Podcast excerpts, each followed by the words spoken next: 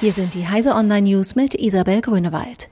Wirtschaft fordert schnelle Einigung bei Digitalpakt für Schulen. Der Deutsche Industrie- und Handelskammertag hat die Politik zu einer schnellen Einigung im Streit über eine Grundgesetzänderung unter anderem für die Digitalisierung der Schulen aufgefordert.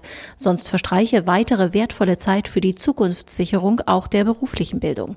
Der DIHK sehe allein für Investitionen in den Berufsschulen einen Finanzierungsbedarf in Höhe von 2,5 Milliarden Euro. Das sei die Hälfte der angekündigten 5 Milliarden Euro für die Digitalisierung aller Schulen in Deutschland. Huawei-Finanzchefin in Kanada festgenommen. Die Finanzchefin des chinesischen Smartphone-Herstellers Huawei ist auf Ersuchen der US-Behörden in Vancouver verhaftet worden. Die USA drängen auf die Auslieferung der Top-Managerin Meng Wanzhou, wie ein Sprecher des kanadischen Justizministeriums bestätigte. Eine Kautionsanhörung sei für Freitag angesetzt. Einem Insider nach werde die Tochter von Huawei-Gründer Ren Zhengfei beschuldigt, das US-Handelsembargo gegen den Iran verletzt zu haben. China, das gerade erst im Handelsstreit mit den USA eine Art Waffenstillstand vereinbart hatte, reagierte mit scharfem Protest auf die Festnahme. Umstieg auf Elektroautos könnte rund 100.000 Arbeitsplätze kosten.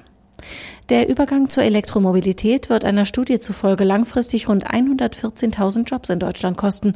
Vor allem im Fahrzeugbau würden die meisten Arbeitsplätze wegfallen. Das geht aus einer Untersuchung des Instituts für Arbeitsmarkt und Berufsforschung mit der Gesellschaft für wirtschaftliche Strukturforschung und dem Bundesinstitut für Berufsbildung hervor. Aktuell sind mehr als 800.000 Menschen in der Automobilindustrie beschäftigt. Der Grund für den Jobschwund, die Produktion von Verbrennungsmotoren sei arbeitsintensiver. Rückschlag für SpaceX. Das US-Raumfahrtunternehmen SpaceX hat einmal mehr erfolgreich eine Dragon-Kapsel mit Nachschub zur internationalen Raumstation ISS geschickt. Anders als geplant ist die erste Stufe der Falcon 9 Rakete nach dem Start aber nicht wieder gelandet, sondern kontrolliert ins Meer gestürzt. Trotzdem soll sie nach der Bergung für eine Wiederverwendung vorbereitet werden, teilte das Unternehmen mit. Diese und alle weiteren aktuellen Nachrichten finden Sie auf heise.de.